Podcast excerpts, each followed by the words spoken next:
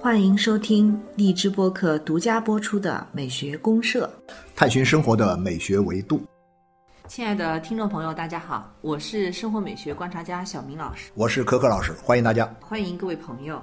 可可老师，昨天刚好是这个清明节吧？应该是前天，四月四号。哦，咱们今天是四月六号，是吧？对对对，清明刚过来，其实还是清明时候的那种特有的这种清明时节雨纷纷，路上行人欲断魂，从从这种欲断魂的这种感觉中没走出来，确实有点这种感觉。我们今天聊聊什么？聊聊清明节的问题。是我们想聊一个跟清明节有关的话题。好的，好的，好的。啊，而且我觉得其实也是一个蛮有美学意义的一个话题吧。嗯，就是有关死亡这件事情。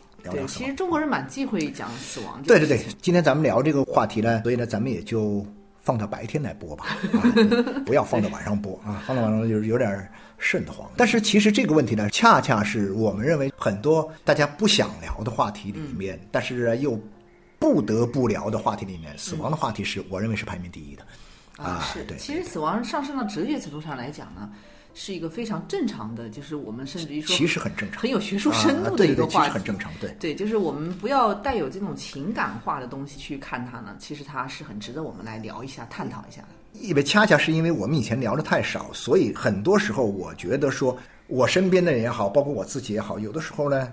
因为很少接触这个问题，很少去直面这个问题，对，通常逃避。呃，所以说呢，对逃避。其实一聊到这个问题的时候，我反而会发现，我没有什么太。独到的认识 啊，对对对，我得要想半天。所以说，恰恰这样的话，我觉得说，其实我们每一个人应该都要尽早的搞清楚这个问题，因为我们总有一天，说实在的，这不怕大家来咒我哈，但我也不是所有的人都是这样，都要走到这一步，对，所有人都要共同面对嘛，面对死亡这个问题。所以我觉得这个里面呢，从我们生活美学角度来讲，我们可以提出一个非常重要的一个。命题吧，就是说，人总有一天会死亡这件事情，其实是会影响到我们今天怎么怎么活，美好的活下去。对对对对，对影响到我们今天生活。说你对这事儿了解的越清楚，呃，想的越明白，你可能就活得更通透。对，活得更幸福，哎呦，更幸福，更有吸引力一点。大家都想活得更幸福嘛。对对。那这样的话，我们就我就找一段音乐给大家放一下。这音乐的名字叫《安魂曲》。路上行人欲断魂，对对对对。因为清明节的时候要安魂，安魂呢不仅是安抚这个亡灵，还要抚慰我们活着人的这样一颗心灵。音乐史上有好几个安魂曲特别有名，好像有三大三大安魂曲吧。第一大是莫扎特的一档，第二是威尔第的一档，还有一个，然后第三呢是弗雷的。我们今天要听的是。弗雷的，那么这弗雷这首安魂曲呢，被认为是这三大安魂曲中最温暖、最温情、最优美动听。哦，难道不是哀伤凄婉嗯，它哀伤也哀伤，凄婉也凄婉，但是它的主调还是一种温暖，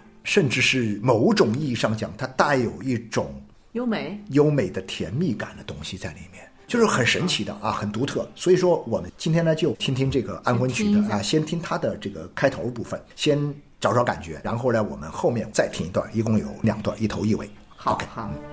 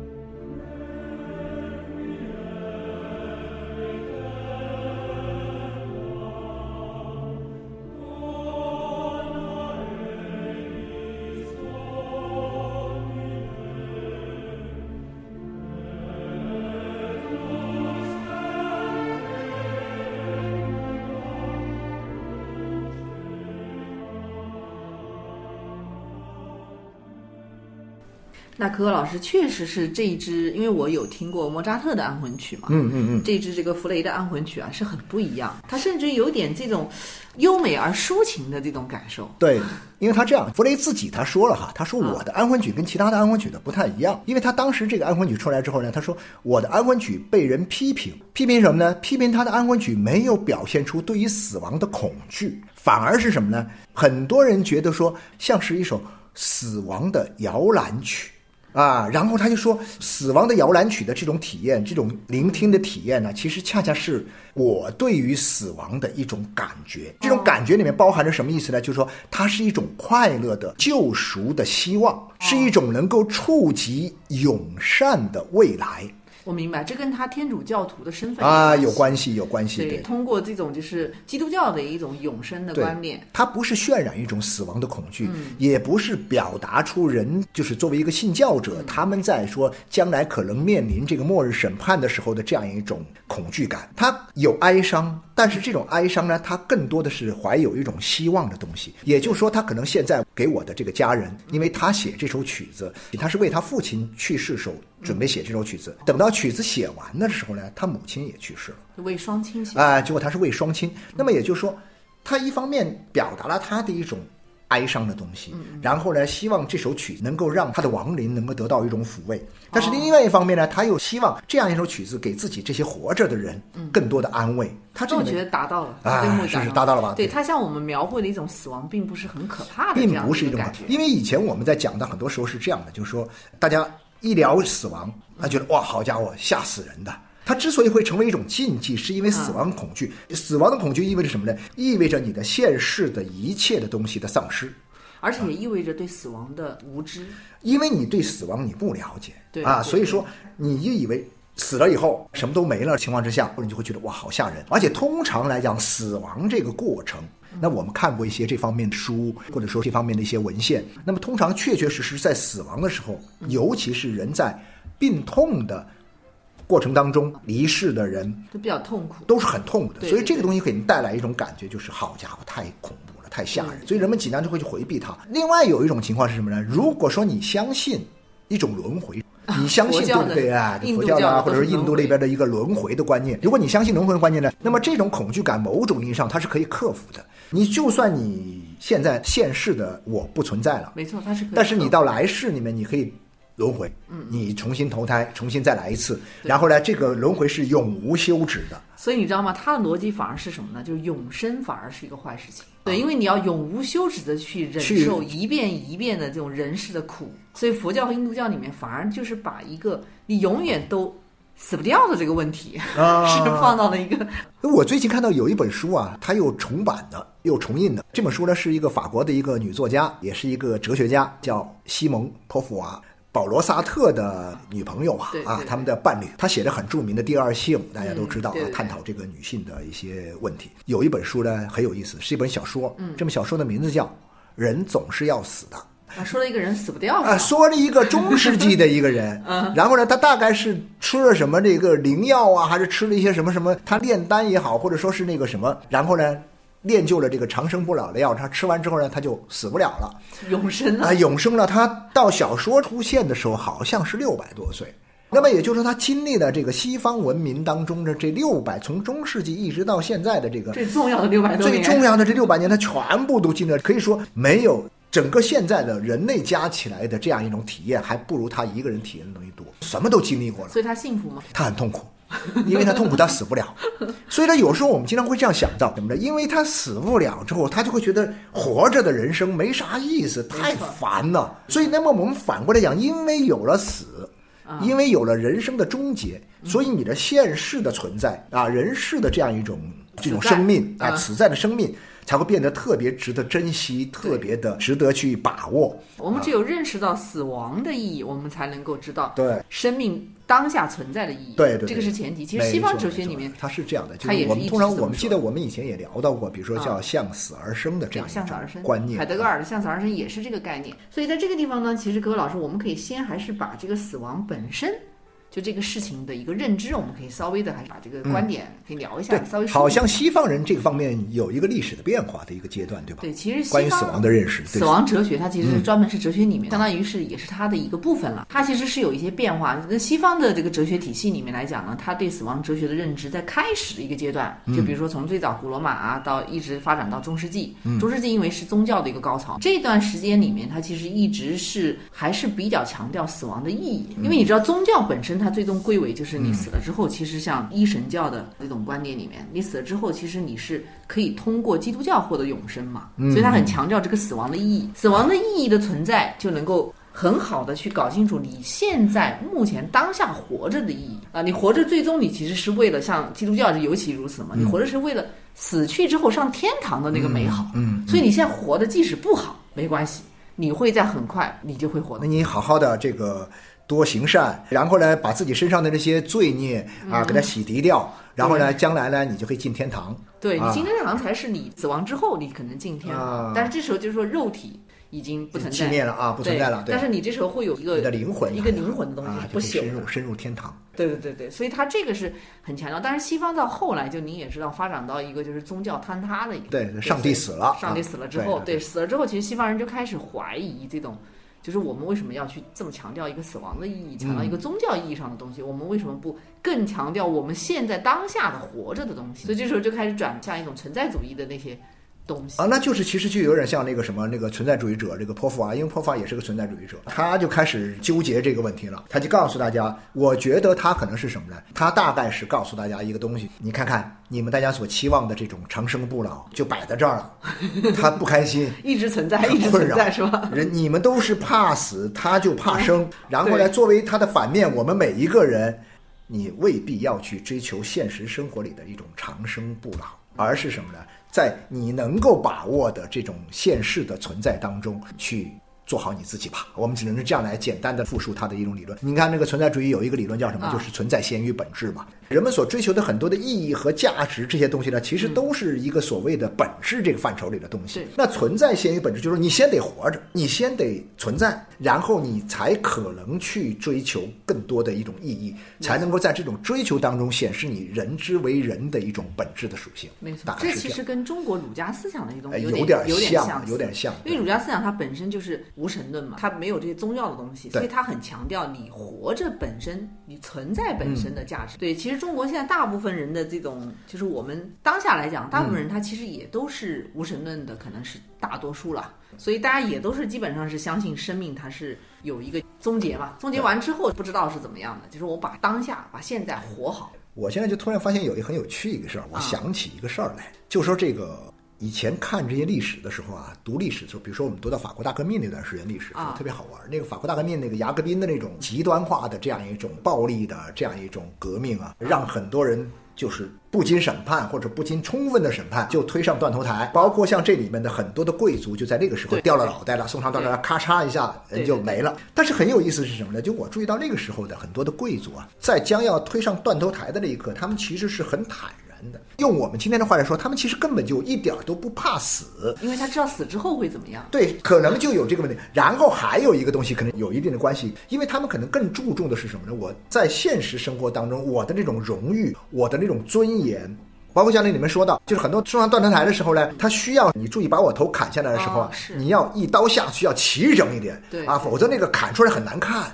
他好像很在乎的某些东西，第一个他可能相信有一个未来的一个就是来世的一个东西哈，还有一个呢，他可能对于现世看重的东西呢，他可能又不太一样，就是他注重我既然是个贵族，我不能像狗一样死去啊，他就那种荣誉感的那种体面，我体面的生也得体面的死，对啊，就这种感觉。所以柯老师他其实是这样，你看西方国家呢，他好像相对更能够坦然的去。面对死亡这个事情，对，但是我就会觉得什么？因为他们很早拿出来说了，对，我觉得这点很重要。对，就跟刚才我们讲那个死亡哲学里面，他对这个死亡的认识有关系。对对对，其实更早可以，你比如说我们推到这个古希腊那个时代，我就会想起苏格拉底的死。苏格拉底是判他吃这个毒药，然后那个喝这个毒酒，因为他是一个酒徒，所以我觉得雅典的那个公民大会判他死的时候呢，就用了一种嘲讽他的方式。你不是喜欢喝酒吗？那你让你喝死你，然后呢里面放毒药，当然也告诉他的，那就是你现在喝了就那个什么。然后呢，我们看见后来有很多的画来画这个场景，对，有很多那这个谁都是啊视死如归的一种感觉，是啊，完全没有那种死亡恐惧。不哇，对对对，他没有那种东西。然后呢，他还跟别人大谈死亡。他的那个柏拉图对话录里面讲他那个培多篇里面专门来探讨。你能发现，他很早就把它当做一个哲学问题来探讨。是。然后呢，到了后来就更不用说了。到了中世纪的时候，这个事儿呢就必须要摆明了，甭管是我们去探讨它也好，或者说我们是。用来吓唬你们这帮人也好，我总得要把这事说了，绝对不会说我讳莫如深，我不提。然后呢，我又注意到一个很有趣现象，那个小明老师，你也是常去那个国外旅行的哈，欧洲特别是国外，好久没去好久没去了。那想起很久以前去过的时候，我经常会注意到什么很有趣的一个现象，我们中国人很多时候很难理解的。国外的那些很多那个城市，特别是小城镇的那些地方，他们的那些公墓，他们的墓地是和他们的居民区挨在一块儿的。有的是著名景点，有的是著名的景点，那不用说了，像巴黎的几个这个公墓哈，这个拉雪兹公墓和这个蒙帕纳斯公墓都是著名的景点。我还去参观过几个。我我去过，我去的时候，我现在也很喜欢。我这些年去玩的时候，啊我一定要去追两个地方，就是因为我有名人崇拜的这种毛病。名人的一个是出生地，我要去看；还有呢，他的这个墓地我要去看，就是他出生的地方和他归宿的他走的地方，我也要去看。这其实是中西方两种特别不一样。我有一回是在澳大利亚吧，看到有一片公墓超级美，面朝大海，啊，真是春暖花开的那种感觉。面朝大海最好的一块地，给他们做成了一大片公墓。公墓。然后你从那个海边栈道，就沿着那个海景走的时候，你是要经过那片墓地的。对，我跟你说哈，各位知不知道有一个法国的很著名的一个外交家，也是一个文学家，他叫这个夏多布里昂。夏多布里昂呢，他以前生前写一本书特别有意思啊，他人活着的时候就要写自己的自传，但他你知道他管自己的自传取了个名字叫什么名字吗？叫《墓中回忆录》。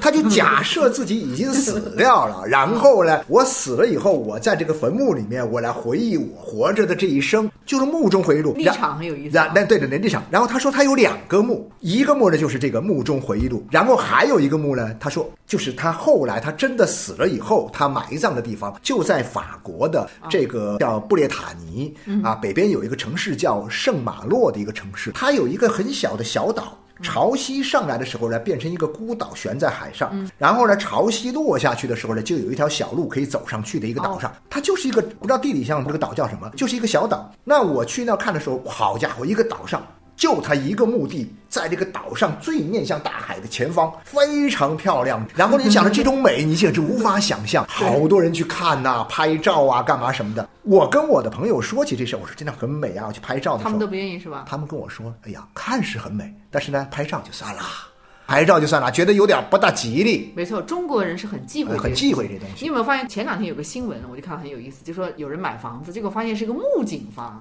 然后就觉得哇，简直崩溃啊！就是房间里面的窗户啊，看打开之后就木槿对面是一片木啊！对，我之前看过一个港片，也是说一个谁，郭富城演的还是谁演的一个电影，他是在拍一个叫什么那个售楼处做一个房屋中介，他带着客人去看房的时候呢，那个窗帘拉上不给打开，因为一拉开之后呢，后面就是个墓，他怕人看见之后就马上走，对，特别好玩一。般都不会买。有一个笑话特逗啊！以前有一个什么电影呢？是这个宁浩拍的一个电嗯影，叫《疯狂的赛车》，里面还是里面有一段也是徐峥演的一个，啊也是卖墓地的一个哥啊，们儿。对对对，好像是。他里面说了一句很好玩，说这个墓地，他说法用的是我们卖楼的时候的这些词儿，叫“人生后花园”，啊什么什么 CBD，特别好玩。对但是呢，大家一听就会心一笑。但事实上，在生活当中，我们是很排斥，是很拒绝这东西。对，其实这个根本呢，柯老师，它主要是跟我们这种就是一世观、二世观、三世观的一种生命观有关系。生命观哈，孔子那个时代大概是说什么？未知生焉知死？这就是仪式观嘛。啊，像中国人大部分他其实不是叫做人死如灯灭嘛，对对对通常我们都是仪式观。啊仪式观的意思就是我把这一生过好，然后我要如果是真的死亡之后，那其实这个我们讲阴间也好，到另一个世界也好，都是未知的嘛。嗯这个特别是儒家思想，它其实就是说你一定要把你生的这个事情，你现在存在的这个事情，对你把它做好。至于死，那我们不知道。但是按照西方的逻辑，去说，它不是你如果说搞不清楚死，你哪能能够搞得清楚生呢？它逻辑是这样，而且西方的这种这二是说呢，嗯它很多时候呢是什么呢？就是说，先是有了死亡的意义，就像我们说的，我们现在活着的目的就是为了奔着死亡去的。所以死亡死的时候呢，觉得这一生没白过。对，哎，有点想起那个保尔柯察金那个说的那句话，哦当什么碌碌无为啊，如何如何啊，那个什么。为了共产主义啊，对。对对对对，没错没错。但是我想象，我把共产主义这事儿搞明白了之后，那我现在我在社会主义阶段，我就知道该怎么奋斗了。特别有意义。啊，对呀，然后对它，就是像印度教或者佛教里面这种就是轮回的呢，它其实就是叫三世说啊，那就是三世了它。又有点不一样。嗯，因为一般就是说你就不行的死了以后你又来了，永远不灭。对对对，所以这个就是有点但是不太一样。我我就会觉得说是的，如果你始终回避这个话题，或者说始终回避某一些跟死亡有关的东西的话呢，比如说你到了一个这么漂亮的墓地，你连合个影都不不想跟他合影，然后你看到坟墓你就走得远远的啊，哪里听到什么消息你就不听，那这个东西或者说你平时也根本不去想这些事儿，那我觉得这样反而其实会加大了对死亡的一种恐恐惧感。就是你越是未知的东西，人越是恐惧。对呀、那然后你就你始终带着一种对死亡的恐惧感活着，你就活不通透，是肯定是这样一种感觉，肯定是活不通透。是吧就是你在活着的这个状态里面呢，你其实就总是想拼命的抓住很多东西，因为你只有此生嘛。对啊而且死亡这种事情呢，你又未知又恐惧，又什么东西都放不下嘛。对，而且死亡又不知道什么时候就来了。比如说的话，那这个你就会恨不得我今朝有酒今朝醉哈，我恨不得今天就把我的 什么都做到极致了啊对但是就有很多时候会这样子。但是你又想，这个事情又不太可能。你比如说，你就算把这个每一天当做最后一天过的话呢，你事实上你心里并不是这么想，拼命抓住啊，只是说最后你就会变成说，你对什么东西都充满了一种贪婪，充满了一种欲望充满了一种过于执着的这种偏执感。那么这样的话，你活得不就更累了吗？你活得更累，你焦虑啊，你焦虑的时候，然后呢，你一想到要死，你又很恐惧，焦虑加恐惧，你还活个什么劲呢？啊，就这种感觉是吧？我所以说没有没有，我们这是在调侃。对对对，我们只是调侃。但是我问题是这样的，就是说，所以还是要强调，平时还是得多想，比如说关于死亡的一些东西，我们还是要面对，不是说你要寻死觅活的哈。你比如说有一部死亡的电影，比如说《入殓师》啊，日本那边电影特别好特别好一部电影嗯。特别好。我身边就有朋友说没看过，为什么？那就去看呗，网上很好找啊。他说嗯不敢看。哎呀，一点都没有那种，他这个片子拍的特别好。我们本来的就是人文课里面这个电影美学这个，我们要求学生必看的就有这部电影。这部电影，对，这是一个非常富有这种死亡仪式感、死亡美学的一个表达，对对对而且也帮助你认识死亡。对，没错，这个过程其实并不像你想象的那么恐惧，那么恐怖啊，那么令你感到恐慌。不会，它里面的那些大提琴那些音乐多好听啊！所以说，有时候我心想，本来我今天想要放大提琴的音乐，因为有安魂曲，所以我就排在其次了。但是你想想看，那个大提琴的那个声音，那个低沉暗哑。但是呢，又充满的那种旋律感，那种音乐啊，其实我觉得是一种对生命体的敬畏之情，就是是我我们把死亡这个事情呢，当做是一个必然的结果，并且能够就是说合理的从死亡中来推出我们当下生活所存在的意义，那你就会觉得也能够坦然面对，我想起一个事儿，好吧，就是那个美国作家里面，我特别喜欢那个索尔贝楼，他是一九八几年，我不记得是八四年还是八几年的一个诺贝尔文学奖获得者。他的这个作品里面呢，有很有意思的东西，他因为他大量写中产阶级，而且很多都是写这个高等学校的大学老师的生活。然后呢，他作品里面，我发现呢，有段时间我看他作品的时候，也特别注意到，他大量的去嘲笑了一种美国的中产阶级当中所存在着怕死的现象。然后这种怕死的现象呢，又跟美国两种职业是最有钱的。一种是律师医生，？啊一种医生，然后呢，很多的中产阶级都有自己的私人医生。这些医生呢，他讲就是说，因为美国人的这种中产阶级的极其的怕死，就导致美国的这种医生这个行业啊，特别的暴利。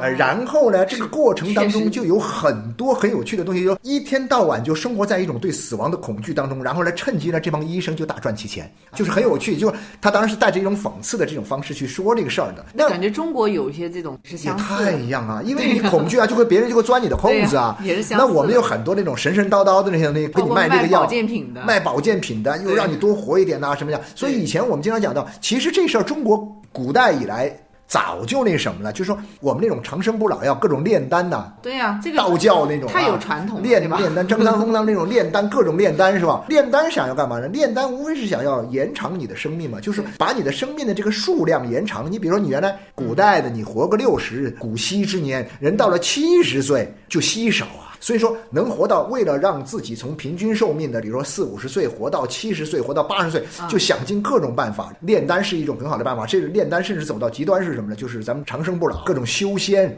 它其实道教里面呢，它这个炼丹是一直有传统的。唐朝的时候，我记得好像有两个皇帝吧，都是把这个道教炼丹是作为他举国上下的一个大事儿来干。但很多时候炼丹把自己给炼死的也。没错，因为它那个丹药里面其实含有一种有毒的成分，就是那个朱砂。朱砂那个东西后来不是也算是一个中药的成分吧？研究过，它其实是有毒性的。啊，有毒性很强。所以道教这种长生不老的事情呢，它其实追求的是肉体，肉体的寿命延长。刚才讲的这种基督教的这种永生的概念，包括佛教的，嗯，佛教其实也有永生的概念，它可能叫涅槃，嗯，都不太一样。对它道教是真的是就是长生不老，是你吃了那个延长寿命。对。但是呢，我们这种比如说像佛教的这种涅槃呢，那你是灵魂不朽了。对你可能你是永生了，但这个永生不是说这个肉体，你的肉体永生。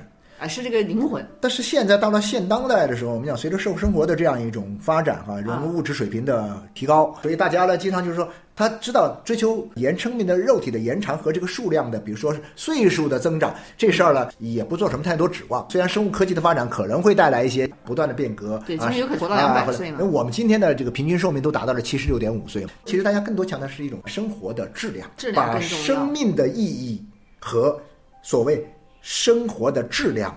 等同起来，在这个情况之下呢，那就是说，哎呀，活得好，活得好呢，得生活过得舒适，过得圆满。那所以，像戈老师，我们今天因为死亡这个哲学的命题太大了，太大，对我们今天这么短的一个时间呢，就实在是也没有办法很深入的去聊啊。对对，所以你看。因为我们刚好呢有一个就是在咱们荔枝的这个播客的平台有个直播课，我们第一次直播课，对，也是咱俩。那咱们这个今天没聊完的事儿，咱们接着在这个直播课里再聊聊呗。对，我们准备第一次直播课就来聊一聊这个死亡哲学的问题。咱们就先向死而聊。对啊，大家千万不要避讳，因为是讲到死亡，所以我们就觉得这个事情好像就是很可怕啊，就不听。啊 对我们这个直播课呢，在今天晚上就会在直播间里面有，如果有兴趣，对有兴趣的朋友可以留意一下，一起来分享一下啊。最后我们。要不要再听一段？再听一段这个安魂曲的最后一段，就是在天堂上。那么这个在天堂呢，其实被认为是这整个这个安魂曲里面最美的一段啊啊，最美的段是个高潮部分的。大家就是在这种听到这样一种音乐，我觉得内心真的是有一种不仅能得到一种安慰，而且呢也能获得一种超凡脱俗的一种美感。它甚至某种意义上，它超越了生死。